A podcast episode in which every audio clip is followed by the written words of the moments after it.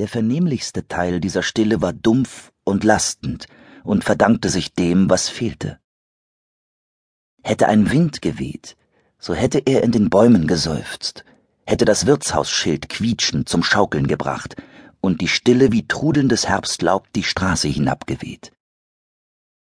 Wäre das Wirtshaus gut besucht gewesen, hätten sich dort auch nur eine Handvoll Männer aufgehalten, so hätten sie die Stille mit Geplauder und Gelächter erfüllt, mit dem Radau und Bohai, den man in dunklen Abendstunden in einer Schenke erwartet. Wäre Musik erklungen, aber nein, natürlich erklang keine Musik. All das fehlte. Und so blieb es still. Im Schankraum saßen zwei Männer an einem Tresenende beieinander, Sie tranken mit stiller Entschlossenheit und mieden ernsthafte Gespräche über beunruhigende Neuigkeiten. Und indem sie das taten, fügten sie der großen, dumpfen Stille eine kleine, mürrische hinzu. Daraus entstand ein Gemisch mit einer gegenläufigen Stimme. Die dritte Stille war weit weniger vernehmlich. Hätte man eine Stunde lang gelauscht, so hätte man vielleicht begonnen, sie im Dielenboden des Raumes oder in den Holzfässern hinterm Tresen zu erahnen.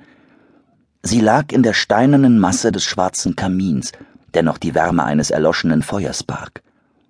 Sie lag im langsamen Hin und Her eines weißen Leinentuchs, das die Maserung des Tresens entlangfuhr. Und sie lag in den Händen des Mannes, der dort stand und eine Mahagonifläche polierte, die bereits im Lampenschein glänzte. Der Mann hatte leuchtend, ja flammend rotes Haar.